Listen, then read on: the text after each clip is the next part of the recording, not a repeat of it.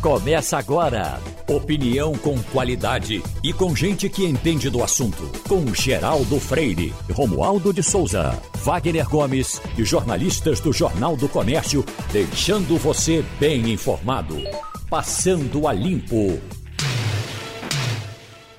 Então, hoje, Passando a Limpo está começando. A bancada de Wagner Gomes, Romualdo de Souza e Fernando Castilho. Deixa eu fazer uma limpeza aqui, registrando algumas coisas de amigos. O nosso Paulo Henrique nos mandou isso aqui, Wagner.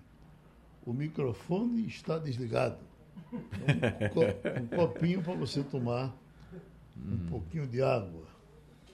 Entendeu? Bom, bom. É? E aí, com o microfone desligado, fica, fica né? mais fácil. Fica mais fácil. Ninguém se engasga. É. Esse livro, que tem tudo para ser muito bem lido, veja.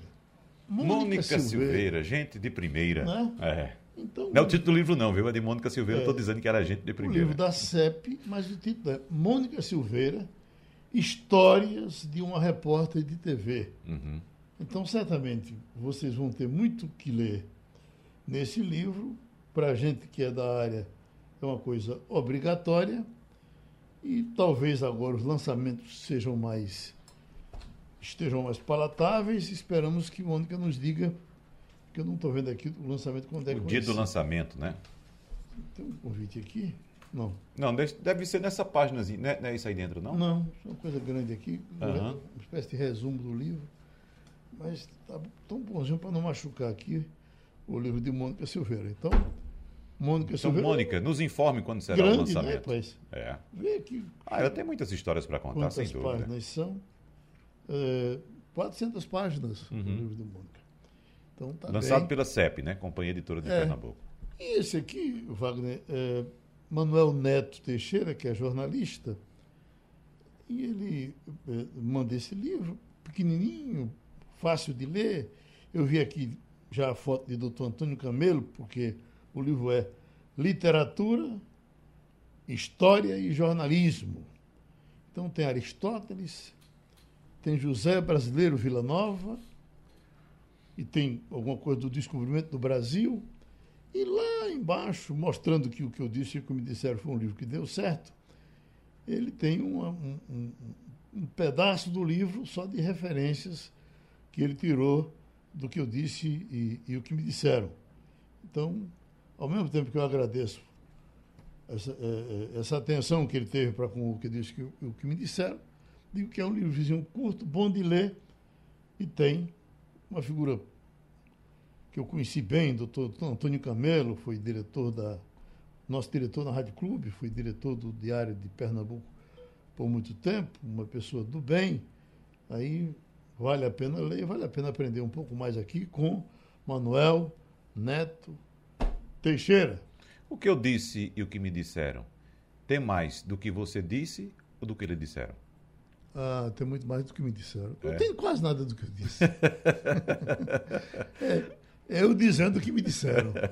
Mas olha, uh, Romualdo está em Brasília e eu estava lendo aqui, Romualdo, eu estava até procurando para ver com mais detalhes, mas certamente está repercutindo por aí também, ou não está, já caiu na lei do uso e desuso o que é dito por Roberto Jefferson, mas divulgamos aqui ele já dizendo o seguinte, que deixou de se interessar por Bolsonaro, que Bolsonaro só se interessa por dinheiro público. Hum.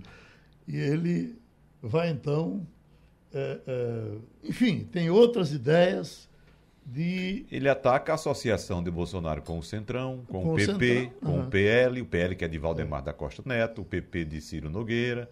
Mas essa... a, a, o teu da conversa é isso, né? A, a, o interesse de Bolsonaro pelo dinheiro público. Exatamente. Coisa mais ou menos É como assim. se houvesse uma prostituição assim ah, pelo sim. dinheiro. Não é? Uhum. Agora, gente, isso é Roberto Jefferson que vem dizendo. É bom dizer que Roberto Jefferson uh, se queimou com todo mundo, mas ele estava muito bem com a militância de Bolsonaro. Uhum. Né? Mas a militância de Bolsonaro, certamente, já a essa altura, jogo. Atenção, minha gente, quer falar mal do Roberto Jefferson? Uhum. Parece que chegou a hora. Ou não chegou ainda, Romualdo? Roberto Jefferson ele esteve envolvido no esquema do mensalão do PT.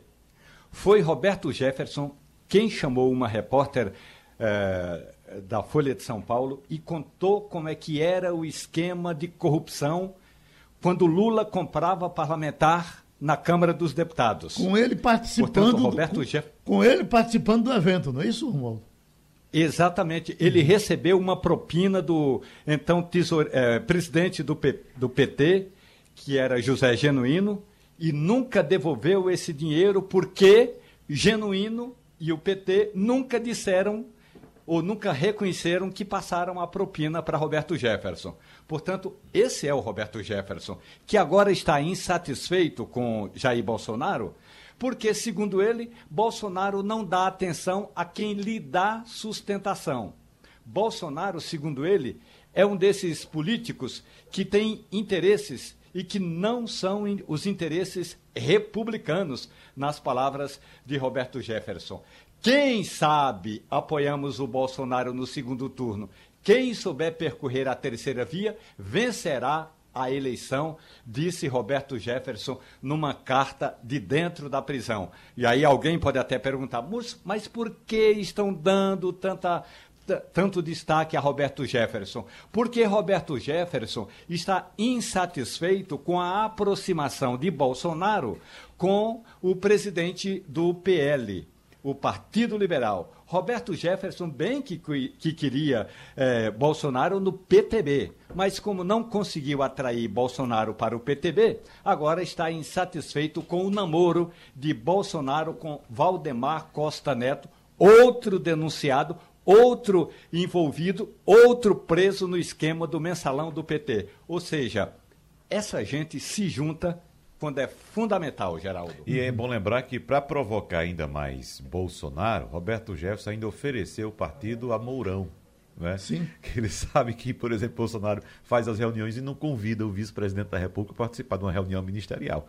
É, é, isso é, é, é, público, já, a gente já citou aqui várias vezes. Agora, Agora Wagner e Romualdo, o que é estranho é que um partido, para você mostrar como esses partidos são, é que um partido histórico como o PTB cai nessas mãos e fica sendo movimentado dessa forma ridícula. Né?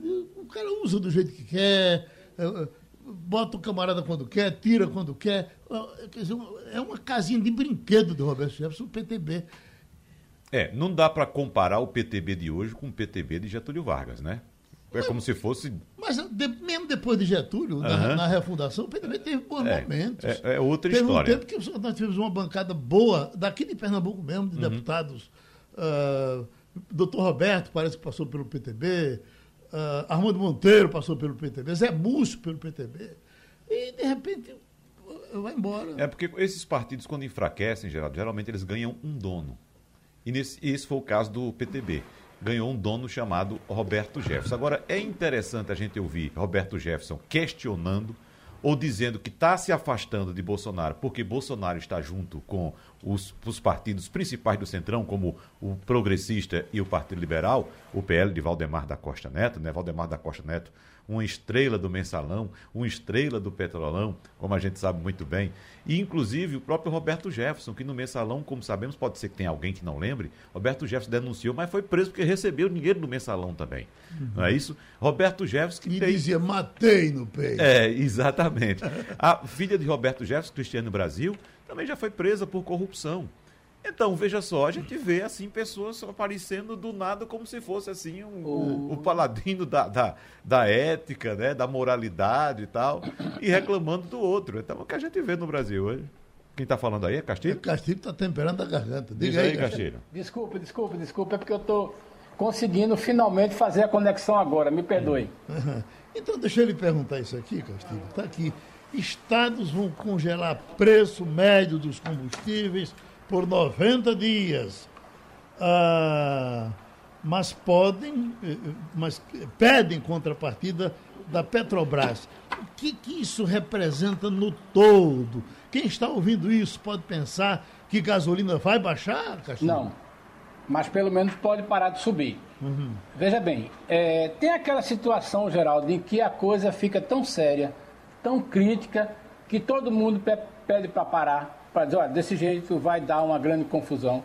O que os estados estão fazendo é o seguinte: tem um objetivo político, é claro, é parar a, a, a tentar parar as agressões do presidente, sinalizar para a população de que eles também estão preocupados, mas é como diz assim, a gente precisa criar um mínimo de condições para que a gasolina não suba automaticamente. O que eles querem basicamente é isso. Mesmo que a Petrobras aumente os preços dela, ela não vai subir no impacto grande porque os estados vão continuar com, com os preços por 90 dias. Vai resolver? Não. Mas é uma forma de parar de piorar. É isso que está tentando. Também tem uma conversa que o secretário Décio Padilha fala que é importante. Aquela ideia dele, aquela proposta dele e de alguns secretários em fazer uma espécie de fundo, um colchão de proteção. Por exemplo, hoje vai sair mais um resultado do lucro da Petrobras. Todos os analistas estão dizendo que vai ser, como diria o doutor Arraes, uma nojeira de lucro.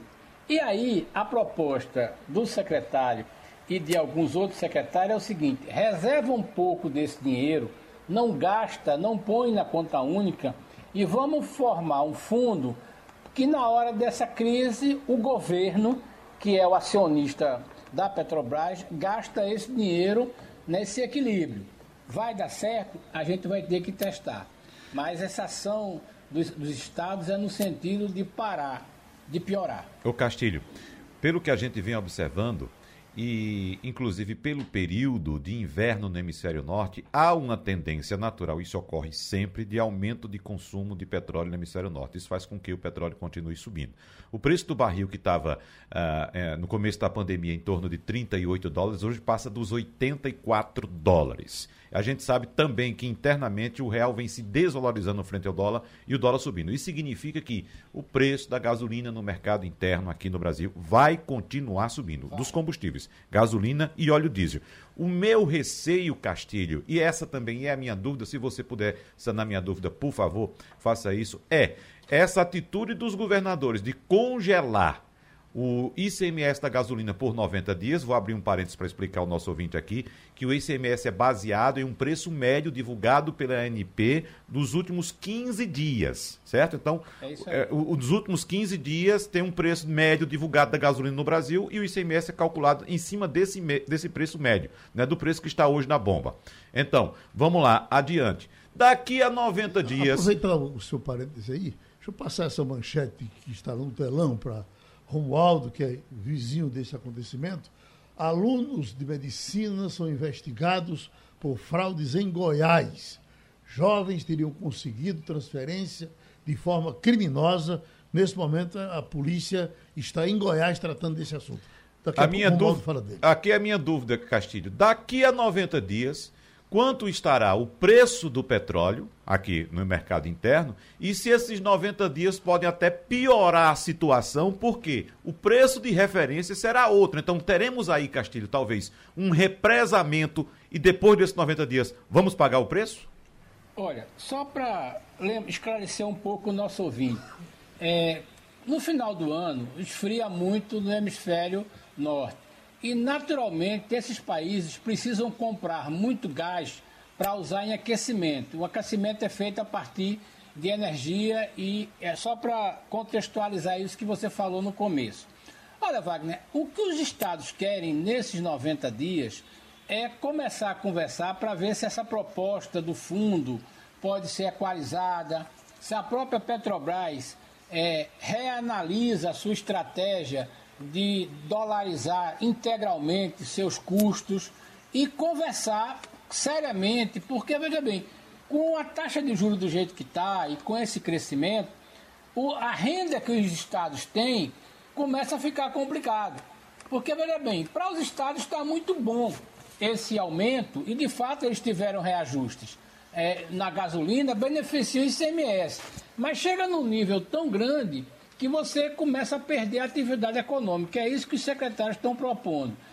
O que vai acontecer, certamente, é isso que você está dizendo. Pode ser que daqui a 90 dias haja uma necessidade de haver um reajuste tão grande. Mas os estados podem também prorrogar os, os 90 dias e vai mantendo isso aí. O que me parece claro é o seguinte: os estados não estão mais interessados em se beneficiar do reajuste automático. Por quê? Porque isso está prejudicando politicamente, mas prejudica no futuro a própria arrecadação, porque a economia vai para baixo. É por aí. Então a gente vai ver que o que acontece em 90 dias, porque esta conversa é no sentido de tentar no governo federal, junto com os estados e com a Petrobras, uma forma de convivência.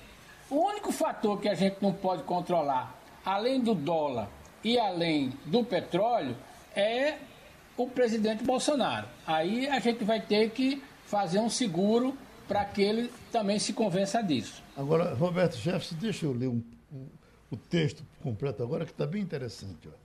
Uma carta escrita do complexo penitenciário do Bangu, na zona oeste do Rio, onde está preso o ex-deputado federal Roberto Jefferson, criticou o presidente Bolsonaro e disse que ele e seu filho Flávio se viciaram em dinheiro público. Jefferson diz que Bolsonaro se cercou de viciados, como Ciro Nogueira, Valdemar da Costa Neto, e que se tornou um deles. Quem anda com lobo, lobo vira, lobo é. Vide Flávio, é o que ele diz. E ainda tem um restinho aqui da carta que vai repercutir mais tarde. E hoje, dia do servidor público, uh, Castilho, uh, como é que está sendo festejado? O governo está mandando manchetes positivas com relação a pagar salário, mas isso é só pagar salário, o cara está ganhando e precisa receber. Mas já fala em quando vai pagar o 13 terceiro, enfim, salários em dia. Já mas e, e, é, é só isso que o servidor quer? os servidores, Geraldo, vão radicalizar. É o seguinte: tem dois cenários que é bom a gente se acostumar com ele.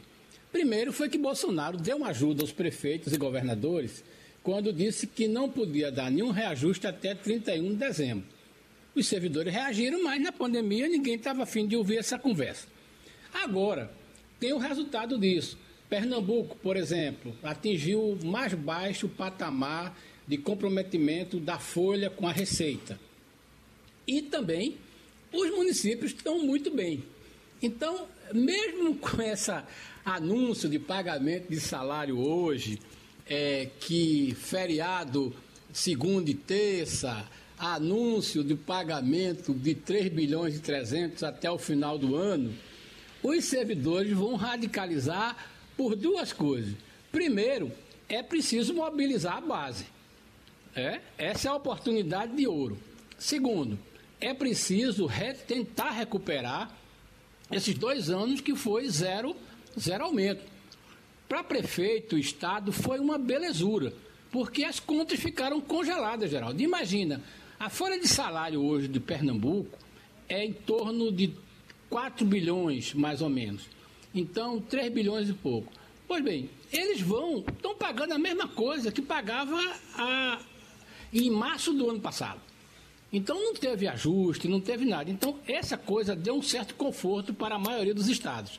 E é claro que os servidores vão radicalizar. Para mim não vai ser surpresa que depois da prefeitura, polícia, a própria CUT mesmo, junto com os outros centrais, radicalizem para tentar obter o máximo de ganhos.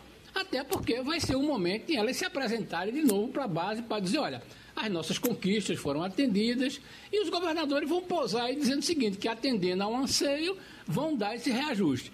Mas eu prevejo que daqui para frente, meu amigo, vai ser greve ou pelo menos protesto até o final do ano para ver se acerta logo isso para o pessoal receber a partir de 1 de janeiro.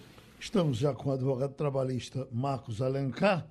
Doutor Marcos, um tema em cima do que eh, foi decidido recentemente no país com relação à reforma trabalhista.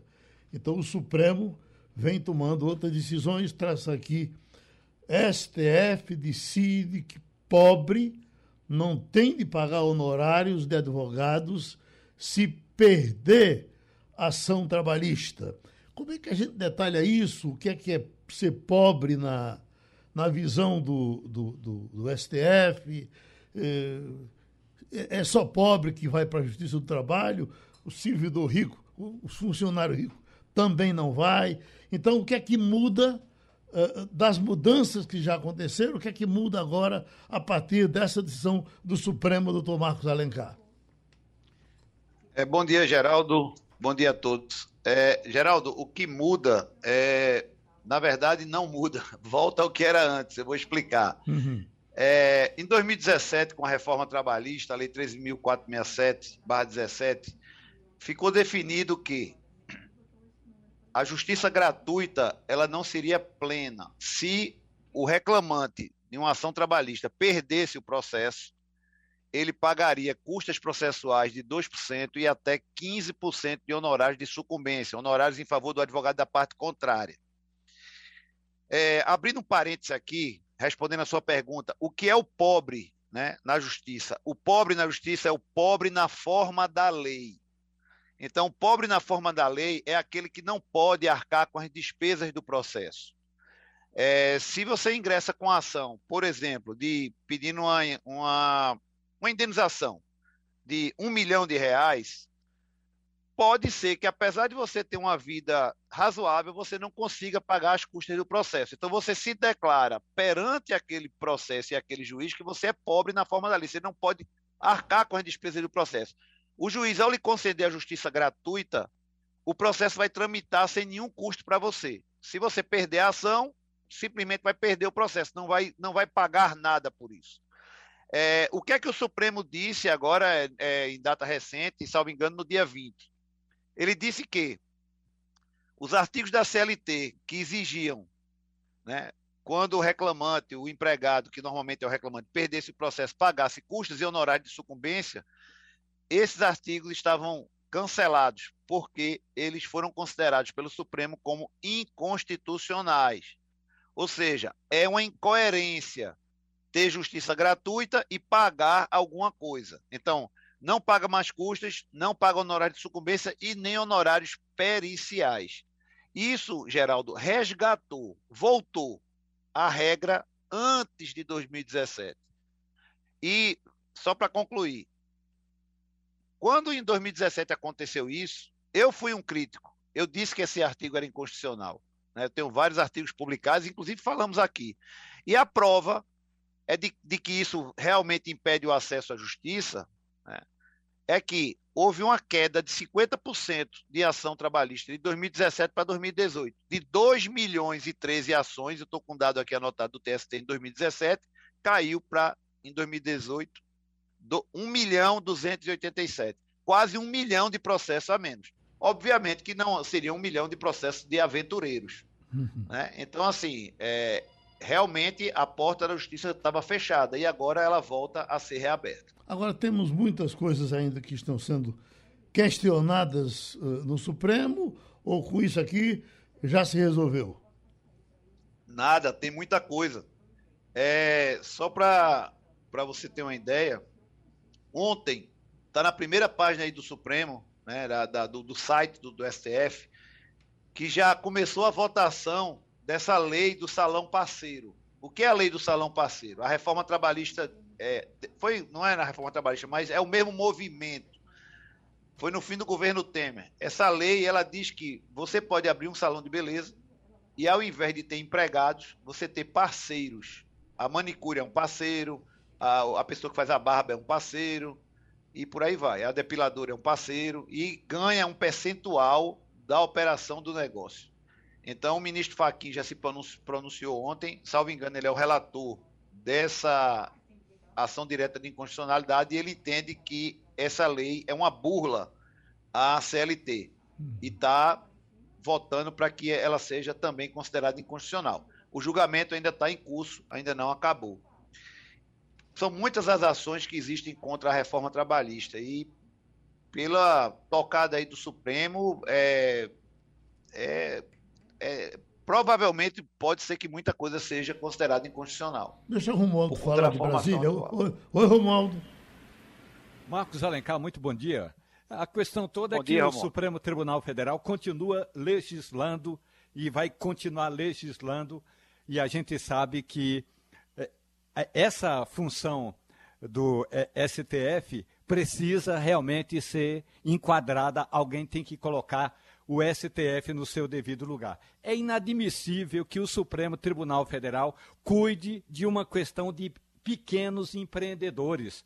O relator, o relatório do ministro Faquim com relação a essa questão aí dos parceiros, isso num país que está querendo se levantar, Marcos Alencar, deveria ser tratado de outra forma, deveria ser tratado com incentivo.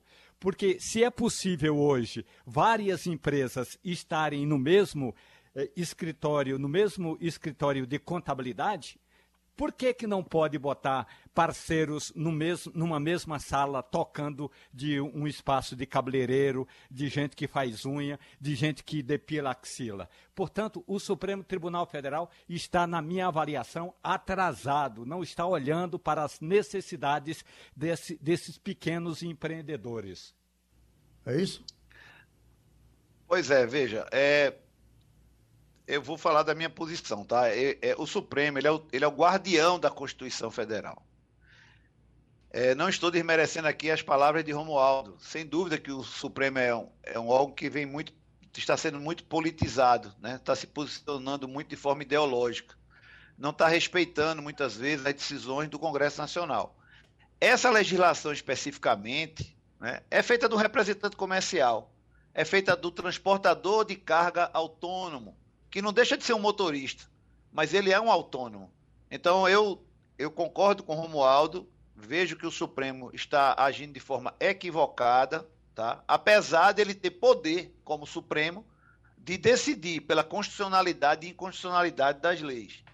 Mas sem dúvida que nesse caso específico, né, se a gente olhar, a do representante comercial é uma lei super antiga, né, há décadas. E se você olhar do lado de fora da relação, você vê o representante comercial muito parecido com o vendedor. Um vendedor que trabalha no comércio. A diferença é que ele tem uma autonomia, ele não tem subordinação. No caso do salão parceiro, eu vejo da mesma forma, porque a pessoa pode atender ali o cliente, a manicure, ela tem os clientes particulares dela, atender em casa e até participar de outros salões. Então, realmente, nesse caso específico, eu acho que há um equívoco quanto ao mérito é, da avaliação dessa, dessa legislação, que é a lei é 13.352-2016. Deixa eu lhe fazer uma pergunta curta só sobre a, a questão do imposto sindical, que foi uma coisa muito uh, discriminada, muito acusada. E aquilo que a gente conversava, eu lhe dizia que para os grandes sindicatos, o imposto sindical talvez não fosse essencial, não fizesse tanta falta. Aí um sindicato de bancários, uh, um, um, sindicato, uh, enfim, grandes sindicatos. Para as categorias pequenas, e eu tive um exemplo semana passada, fiquei impressionado. Eu estive no Sindicato dos Radialistas e fui ver quanto é que eles estão apurando lá uh, por mês. Sabe quanto, doutor Marcos? 6 mil reais por mês. Como é que esse sindicato pode se manter? O que é que ele pode fazer recebendo esse dinheirinho, como é que ele consegue pagar as contas? Se no, no tempo anterior a gente já conseguia, a gente segurava, segurava, segurava os problemas e deixava para resolver quando chegasse o imposto sindical. Agora não tem mais isso. Do jeito que vai, vai fechar. Veja, é, Geraldo, eu não sei se você se recorda, mas a gente debateu isso aqui, Sim. Que, todos que estão aqui presentes, lá em 2017, porque isso também foi na reforma trabalhista, que acabou com a contribuição sindical. Eu, eu dizia o seguinte: olha, é preciso que haja coerência. Se você faz uma reforma trabalhista dizendo que o direito negociado vale mais do que o direito legislado, ou seja, você precisa mais de sindicato patronal e de sindicato de empregados de classe para que o direito aconteça. Como é que você corta abruptamente a contribuição sindical? Das duas, uma. Ou você não pode cortar, tem que fazer uma coisa progressiva, eu sugeri até em cinco anos que fosse cortado progressivamente, ou se faça uma reforma sindical para que ele tenha fonte de custeio de outras formas, de outro mecanismo. Mas não se pode querer que um direito negociado ele, ele exista sem os sindicatos. Porque esse problema que você está falando aí é para ambas as partes. É sindicato patronal e sindicato dos empregados. Agora veja, são inúmeras, inúmeras as categorias profissionais que estão sem reajuste há mais de dois anos porque não existe negociação coletiva. Por quê? Porque os sindicatos estão desmantelados, estão totalmente é, aniquilados, como você está muito bem citando aí. Ele não tem dinheiro para contratar sequer um advogado para sentar na mesa de negociação, sequer para mandar uma notificação. Então, é, quem está pagando esse alto preço né, é a classe, é, sem dúvida, a classe trabalhadora e também a classe empresarial em segundo momento. Por quê? Porque deixa de fazer aquele direito rápido né, objetivo na mesa de negociação de atender a região de cada país, de cada localidade. Nós vivemos num país de dimensão continental e jamais uma legislação votada no Congresso vai se adequar a todas as cinco regiões e a todos os setores da nossa economia. Ô, Wagner. É isso. Doutor Marcos, eu vou mudar de assunto, eu vou trazer um tema que está em debate hoje nas grandes cidades brasileiras, porque a Uber lançou, a Uber, essa empresa de aplicativo de transporte individual, lançou semana passada em Belo Horizonte a modalidade de transporte de passageiros em motos, apesar de o serviço de mototáxi não ser permitido lá na capital de Minas Gerais. E nacionalmente a modalidade de mototáxi é regulamentada pela resolução 356 do CONTRAN, mas o texto estabelece que os municípios têm autonomia para permitir ou não esse tipo de transporte. Em Belo Horizonte, segundo a prefeitura, o serviço não é regulamentado pela empresa de transporte local. Portanto, não é permitido. Mas aqui no Recife também nós temos a mesma situação. Eu, inclusive, acabei de fazer uma simulação aqui para saber como ser, quanto seria o meu transporte de carro uh, até a minha residência, deu R$ 13,90 e, para minha surpresa, não sabia, o serviço de mototáxi é oferecido aqui também, o que me cobra pelo mesmo trajeto R$ 7,63. Eu quero saber do senhor uh, dessa atividade de mototáxi, como sabemos que alguns municípios de Pernambuco permitem o mototaxista não tem nenhuma cobertura, né? Ah, em caso de acidente, não tem nenhuma garantia e nem também garantias trabalhistas. Como a gente acompanha essas disputas entre motoristas de carro contra a Uber na questão trabalhista, significa que o mototaxista agora, com a Uber, ele pode ter essa cobertura trabalhista, doutor Marcos? É, só, é, só para acrescentar o que você falou, né? A Uber já faz isso na Índia desde 2019 é, de transportar na garupa de uma moto. É, a Uber ela é uma é, um, é uma empresa de disrupção, né? Ela não se preocupa muito com a, com a legalização. A história dela é assim, né? É de, é, é de chegar e, e, ocupar um espaço que, segundo ela, estava vazio. É, então, o que precisa é os órgãos públicos agirem. Se é proibido mototáxi, obviamente que Uber, táxi, é, Uber mototáxi também não será permitido. Né? Mas, assim, indo para a questão do trabalhador de aplicativo, aí eu abro, não tiro só o Uber, eu amplio esse debate.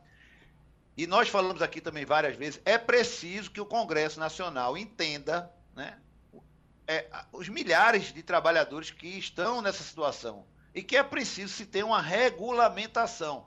Nunca defendi que trabalhador de aplicativo seja seletista, porque ele trabalha quando quer, da forma que quer. Ele pode, inclusive, na prática se fazer substituir. É isso que acontece. Ele não é punido quando ele não aciona a plataforma e trabalha. Porém, é preciso que se tenha uma regulamentação para que se tenha direitos mínimos, como a previdência social, né, um, sei lá, um plano de saúde, e é uma remuneração mínima, que pode ser atrelada a algum índice, né, alguma forma é, é, que garanta direitos mínimos básicos, porque nós temos isso em outros ramos como eu falei aqui, o transportador de carga autônomo, nós temos o representante comercial. Né? Você viu aí que a época do transportador de carga autônomo tinha a questão do frete. Né? Eu sou contra a precificação e tal, mas sem, é, é uma regulamentação mínima. Enquanto a gente não tiver isso, nós vamos estar vivendo vários Brasis. Né? E um deles é esse aí da total desregulamentação, que é o trabalhador de aplicativo. Né? Os que andam de bicicleta, é, é, Wagner, eu vejo como mais vulneráveis ainda. Né? São muito mais vulneráveis. Basta você andar na cidade num dia de chuva torrencial que você vai ver o sofrimento desse pessoal. Então, é isso é preciso ser revisto, sem dúvida. Só um Tem coment... que haver uma regulamentação. Só um comentáriozinho, doutor Marcos, que a Uber diz que não é uma empresa de transporte, é uma empresa de tecnologia. Bom, mas eu não sou enviado para minha casa via e-mail, né? Nem sou enviado via mensagem do WhatsApp. Eu vou num carro ou numa moto. Ela, ela diz que é uma empresa de tecnologia porque ela tem uma plataforma que une é, o serviço, né? E o serviço não é só de transporte de pessoas. Você pode mandar um pacote pela Uber, você pode comprar alimento pela Uber. Porém, na hora que existe uma mão de obra e um capital do outro lado, né, mesmo que seja a atividade que ela considere como acessório, não seja o KNAI principal dela, mas eu entendo que tem que haver uma regulamentação. Tem que haver uma regulamentação e veja, isso não é uma questão de Brasil. Nós estamos com Califórnia fazendo isso, estamos com o Reino Unido fazendo isso. Então, assim, a gente precisa é, também seguir esses exemplos que, que estão lá fora. Né? O mundo todo está se movimentando nesse sentido, de ter uma regulamentação. Eh, vamos fechar, Castilho? Geraldo, eu queria abrir uma dissidência com a bancada e fechar com o relator Marcos Alencar. A dissidência é em cima do comentário de Romualdo, porque eu acho o seguinte, Romualdo, eu acho que o problema é que o STF está apenas corrigindo as leis mal feitas que o legislativo está fazendo. O problema é que, como disse o doutor Marcos, a gente está vendo aí, a qualidade da lei que está sendo produzida no Congresso é muito ruim. Então, o STF está sendo chamado a cuidar de assuntos menores Está entendendo? Porque a qualidade da lei é muito ruim. Eu estou imaginando a dificuldade que o doutor Marcos tem hoje é, em trabalhar porque a legislação é de péssima qualidade. A gente reclamava da CLT, mas o que o Congresso está entregando à sociedade é de um baixo, uma baixa qualidade que os advogados devem se perguntar como é que é, deputados, com suas assessorias, tiveram a capacidade de escrever é desse jeito. Eu voto com o relator. O STF está entrando porque a, a lei está ficando de baixa qualidade. Fechou, doutor Marcos? É, só para fechar, Geraldo, você se lembra disso, né? É, Gentil Mendonça, você sempre fala isso, né? Uhum. Lá no, é, nos primórdios né, daqui, da nossa região do direito do trabalho. Castilho, é o seguinte: num país como o nosso, que é um país jovem, em ebulição, que é, o direito do trabalho ainda está se reafirmando, você não pode fazer nenhuma mudança na legislação sem fazer audiências públicas, de forma ampla, para que todo mundo opine e que se chegue a um denominador comum. Porque isso é que é, acaba com esse tipo de debate perante o Supremo. Quando o assunto é esgotado em audiências públicas, sendo que isso leva tempo e, e o Congresso às vezes não quer quer votar a lei naquela melhor janela, né? Ah, opa, a janela aqui está favorável, vamos votar. E depois gera todos esses problemas. Se você tiver audiência pública, tiver o engajamento de todos, todo mundo tiver voz e a votação acontecer, né, as barreiras desses princípios de inconstitucionalidade elas serão superadas logo no início lá da criação da lei e não fica essa, esse acerto a ser feito depois. É uhum. esse momento que nós estamos vivendo aqui, né? É a ressaca de várias legislação que foi implementada sem tanto debate. É Já que o senhor falou de Gentil Mendonça e vai chegar aí o dia dos, de finados, o senhor me encheu de saudade, porque eu chego a dizer que Gentil Mendonça ter morrido é, é, é quase um erro de Deus, pela, pelo esforço de Gentil, pela bondade de Gentil Mendonça, por tudo que ele fazia pelos trabalhadores. E eu fui presidente do sindicato na época que Gentil Mendonça era delegado, ele ajudou demais e eu fui estadualizar o sindicato. E aí eu digo, me ajuda? Ele disse, ajudo, sim. Aí ele disse, a primeira coisa é o seguinte, todo documento que você preparar para mandar para as autoridades, mande botar muito carimbo, cinco, dez carimbos, porque a, a, a, as autoridades brasileiras adoram carimbo. Aí o tempo passou, eu lhe pergunto, isso faz, faz perto de 30 anos, ainda está do mesmo jeito? Carimbo ainda vale alguma coisa? Está do mesmo jeito em relação ao formalismo. Né? Isso que Gentil disse aí, com todo com toda a genialidade dele, né? Que ele não deixava ninguém brigar, né, Geraldo? A gente se lembra disso. Uhum. É, ele não deixava ninguém brigar. Ele dizia: é impossível. A gente vai dormir aqui em negociação, mas ninguém vai sair brigado daqui. Uhum. Eu me lembro disso, que eu acompanhava, eu, eu ainda era estagiário. Mas, assim, é, ainda existe isso. É o excesso de formalismo que a gente chama de burocracia. Né? É, quantas pessoas que estão nos ouvindo aqui não estão tendo que ir num cartório agora fazer um reconhecimento de firma é, presencial? Né? Então, assim, isso é um exemplo. Né? Uhum. O Brasil continua ainda muito na era do carimbo. Muito o carimbo obrigado. só mudou de local, de vez de ser analógico, passou a ser digital. Conexão Portugal com Antônio Martins. Pronto, agora na Europa vamos com o nosso Passando a Limpo. Eu, Martins, tenho aqui desse assunto tão atual que é Covid, que é vacina, por menos que a gente queira falar, tem que falar sempre.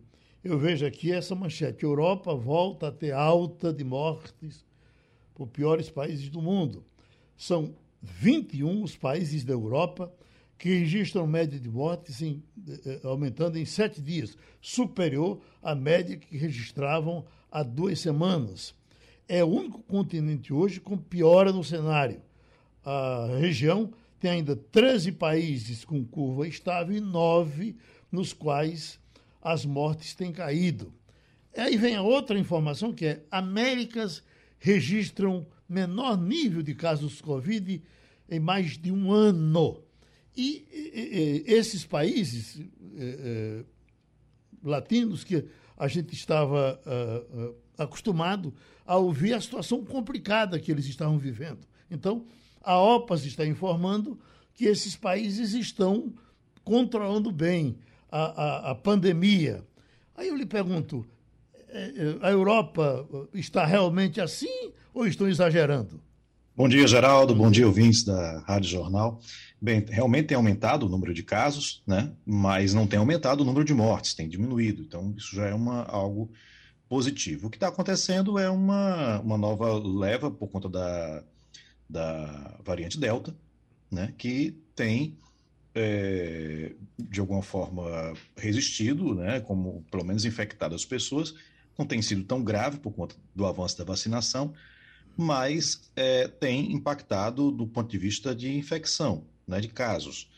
É, é, bom também a gente lembrar que houve uma, uma, liberação, com o avanço da própria vacinação, houve uma liberação uh, em relação a ter aulas, trabalhos que voltaram a ser presenciais, uh, o turismo que abriu, então houve aí uma, um aumento de, de viagens né, entre os países, e obviamente que o número de casos tenderia a aumentar nesse cenário. Né? É, é, é, é bom também a gente pensar que em alguns países, por mais que tenha avançado a vacinação, existem movimentos negacionistas, movimentos anti-vacina, especificamente na França, que é muito forte, mas também na Itália, né? E isso acaba por prejudicar, porque a gente não consegue chegar como bloco, né, no caso, a Europa como bloco, a um percentual de vacinação que deixe, deixaria a população mais tranquila. Agora, vamos lembrar sempre: são número de casos, não exatamente é, casos graves e que levam à morte, nem à sobrecarga do serviço de saúde.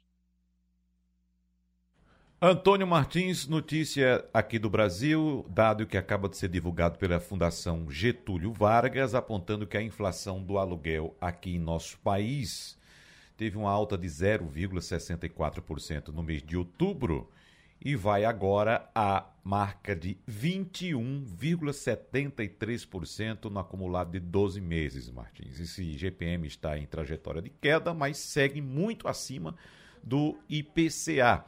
Ou seja, inflação do aluguel aqui disparando também, é, Martins juntando-se aí ao preço dos combustíveis, gasolina e óleo diesel e gás de cozinha também disparando, desemprego e muita gente sem saber o que fazer. E alguns, os que podem, os que têm mais coragem também, decidem rumar para outro lugar para viver buscando melhores condições de vida, como muitos irmãos nossos pernambucanos, que você sabe muito bem, que procuram Portugal em busca de melhores condições de vida. Só que chegando aí em Portugal, é, Martins, a gente tem informação também e o custo de vida de Portugal parece não estar essas coisas também tão atrativas assim, não. Quanto é que está custando o aluguel por aí, hein, Martins?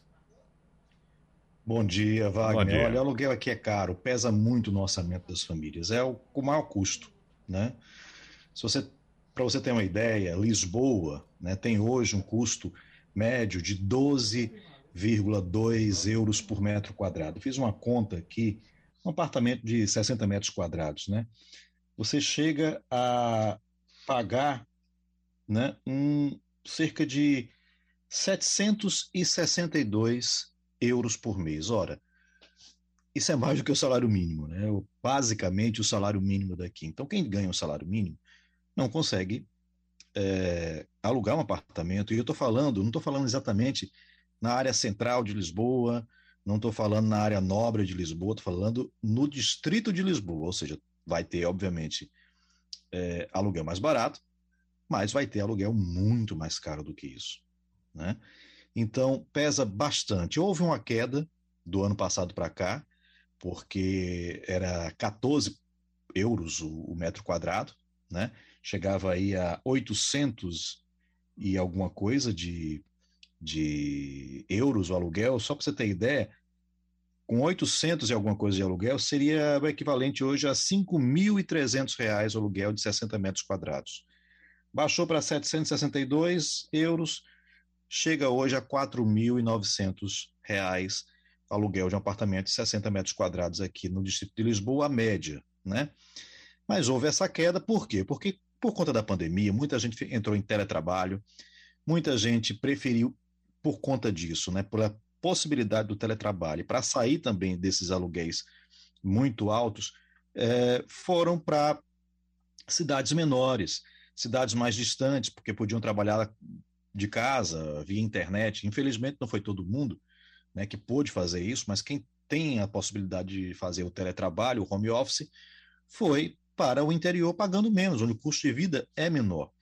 E aí, para você ter ideia, pra, quando a gente vai para uma cidade como Vila Real, né, uma cidade pequena, Vila Real, o metro quadrado baixa, em que Lisboa é 12, alguma coisa, né, 12,7, baixa para 4,7 euros o metro quadrado, ou seja, 282 euros ou 1.800 reais um aluguel de 60 metros quadrados em cidades como Viseu, em cidades como Vila Real. Né? Então, há essa possibilidade de se mudar para esses lugares. O problema é que nem todo mundo vai ter emprego nesse lugar. Né? Se você trabalha com tecnologia, ou se você trabalha com um ramo em que você pode fazer home office, tudo bem. Mas se não trabalha, não vai dar. Outra coisa, ganhar em real para viver aqui é difícil, tem que ganhar em euro. Né? Agora, a, a, a remuneração aqui é baixa né, em geral é baixa. É tanto que Lisboa hoje está, principalmente os bairros mais nobres, está é, ou tem aquelas famílias está ocupada ou por, por aquelas famílias antigas que têm imóveis aqui há muito tempo, enfim, ou por estrangeiros que compraram, franceses, ingleses, ou que porque vieram trabalhar aqui, ou porque estão trabalhando também remotamente, então ganham lá fora, mas trabalham aqui e, e moram aqui, vivem aqui, melhor dizendo, trabalham e ganham lá fora e vivem aqui e, e, e, e enfim, é, trabalham como home office, então conseguem ganhar bastante para é, conseguir morar nesses lugares. Quando você coloca outros itens, aí já é melhor, né? Por exemplo, alimentação, em geral um pouco mais barata, né? Eu sinto que é um, um, um não pesa tanto assim no orçamento, né? A escola dos filhos pode ser gratuita, de, de uma certa qualidade. A saúde pode ser gratuita, com alguns problemas, mas ainda assim com uma certa qualidade. Então, isso acaba no cômputo geral dando para viver aqui, mas lembrando que o aluguel é muito caro. Deixa eu passar para Romualdo, inclusive com uma informação da hora. Eh, havia sido retomado o julgamento do caso dos, dos mandatos de Mourão e Bolsonaro, uh, da chapa Mourão e Bolsonaro, quando é agora uh, formou maioria uh, a favor da manutenção dos dois no poder e, e, foi arquivado. Então, me parece, pelo que estou entendendo, os, os, ministros pararam com o julgamento, Romualdo, agora? Conforme a reportagem da Rádio Jornal já havia antecipado, esse julgamento iria eh, acontecer exatamente como a, ocorreu com o julgamento da chapa Dilma Temer. Já foi formada a maioria, mas isso não quer dizer que o julgamento eh, está concluído. Ainda vai ser concluída a votação. Ainda faltam dois votos, e aí, ainda que sejam votos vencidos, os ministros precisam eh, argumentar sobre o que está escrito ali. O que formou ou ajudou a formar a maioria é porque o próprio relator, ele pediu o arquivamento desse processo, dizendo que, embora tenha havido disparos, disparos de mensagens, portanto, mensagens organizadas pela chapa Bolsonaro-Mourão, não ficou comprovado que esse disparo, que esses disparos atacaram ou até prejudicaram a chapa eh, de Fernando Haddad com a Manuela Dávila. Portanto, foi esse argumento principal do relator, Geraldo. Então, chamando Castilho.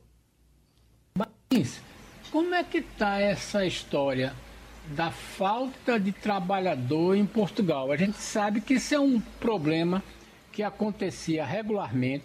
É, Portugal não tinha mão de obra para a maioria das coisas, era diferente dos Estados Unidos, que o americano não queria fazer determinados tipos de serviço.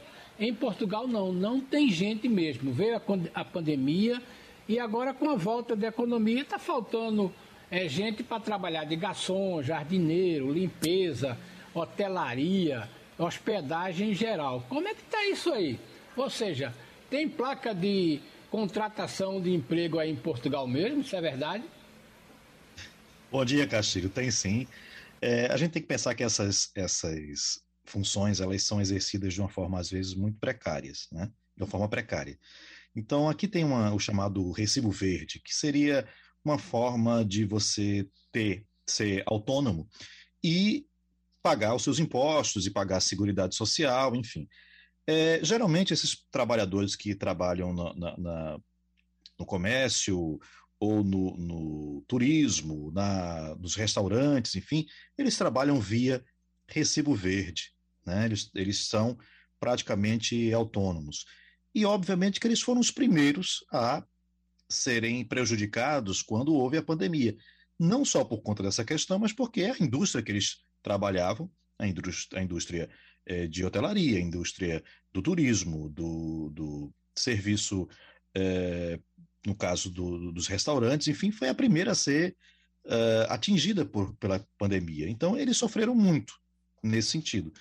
E, obviamente, que agora, isso, isso na época foi completamente desmobilizado, essa força de trabalho foi completamente desmobilizada, e está sendo difícil retomar.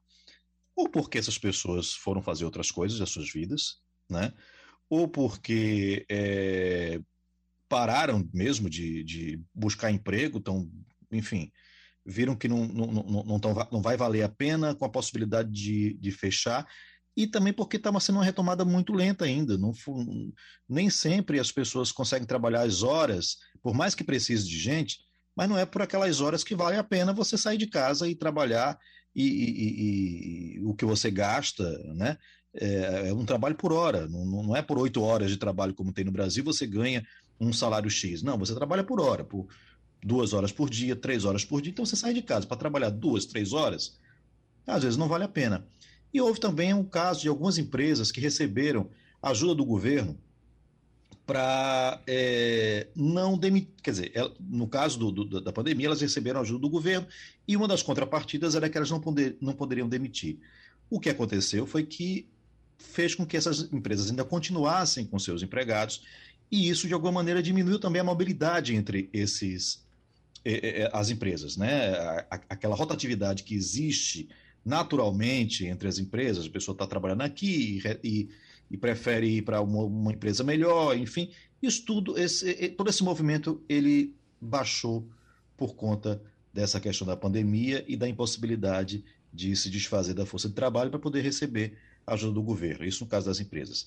Então, há sim, é, a gente fala assim, ah, mas não precisa ser qualificado, tem, precisa, é, é, é trabalho para quem tem qualificação e para quem não tem qualificação. Mesmo aqueles que não têm qualificação, se você for trabalhar na área de turismo, na área do, do, do serviço, falar outra língua é fundamental, né? falar o inglês é básico, então, assim, existe sim uma certa qualificação para esse tipo de trabalho, por mais simples que ele seja. O nosso agradecimento, o nosso abraço é Martins. Vamos desejar para ele um, um final de semana tranquilo, um feriadão que eu não sei se ele vai ter, como muita gente vai ter por aqui. E vamos fechar com essa repercussão de ontem para hoje do relatório da CPI da pandemia. entregue ao Procurador-Geral da República, entregue ao presidente da Câmara Federal, entregue ao presidente do Senado. Romualdo, daqui para frente, como é que vai acontecer? Como é que isso vai se desenrolar se o presidente da Câmara já deu uma lapada, se o procurador-geral já disse que tem coisa de mais e prova de menos? Para onde é que vamos? Bom, primeiro eu quero contar uma história que aconteceu, Geraldo, ali no, no corredor da CPI. No corredor onde está a CPI, tem o gabinete do senador Álvaro Dias do Podemos. O pessoal da assessoria do senador chegou para trabalhar e encontrou na porta do gabinete do senador um cartucho de fuzil não disparado. Foi aquela correria, o pessoal da teoria da conspiração achou que já estavam mandando um recado para o senador, chamaram a polícia legislativa, os policiais começaram a investigar, 48 horas depois, chegaram à conclusão. É, foi só ligar as câmeras e ver lá o que aconteceu tinha uma janela aberta, entrou por essa janela um saruê. Para quem não conhece saruê, é um bichinho parecendo um gambá, só que não fede. Então entrou lá no Senado Federal um saruê, trazendo no bico um cartucho não disparado e deixou na porta do gabinete do senador Álvaro Dias e não tem conspiração nenhuma, ninguém quer matar o senador e o Saruê sabe-se lá onde encontrou esse cartucho é, sem ser disparado, Geraldo. Tá vendo? Saruê treinado, né? E o Saruê, presidente da Câmara, você viu ele ontem? O presidente da Câmara, Arthur Lira, Geraldo, re reagiu ao relatório da CPI, né? É, é, ele, evidentemente, fez um discurso lá que cobrou que os deputados e senadores sejam tratados da mesma forma, já que, ao final, o relator, o senador Renan Calheiros, desistiu de indiciar Luiz Carlos Reis, né? Você lembra da, durante a CPI que ele disse: olha, o senhor está aí falando, tem um presente para o senhor aqui, vai ser indiciado. Mas depois foram lá e tiraram o senador Luiz Carlos Reis, né, Romaldo de Souza? Você tem mais detalhes sobre essa, essa, esse, esse é, procedimento? Tiraram o Reis porque, na verdade, é, ia ser constrangedor, é, porque o Reis era integrante da CPI, ao contrário de Flávio Bolsonaro, que era suplente. Mas o presidente da Câmara dos Deputados tem razão. O presidente da Câmara dos Deputados evocou o que está na Constituição. Os parlamentares que foram ali colocados eh, como eh, com pedidos de indiciamento é porque eles falaram, eles disseram, eles se pronunciaram. Então, com razão, o presidente da Câmara dos Deputados está trabalhando em causa própria e constitucionalmente ele tem razão. Agora, a questão toda é e agora, esse relatório chega às mãos do Procurador-Geral da República, Augusto Aras, que vai cuidar de quem tem foro privilegiado. Os seis deputados, o senador Flávio Bolsonaro, o presidente da República e os ministros de Estado. Só que aí Aras, em vez de dar andamento e mandar já analisar cada um dos casos, não, ele criou, entre aspas, um grupo de trabalho.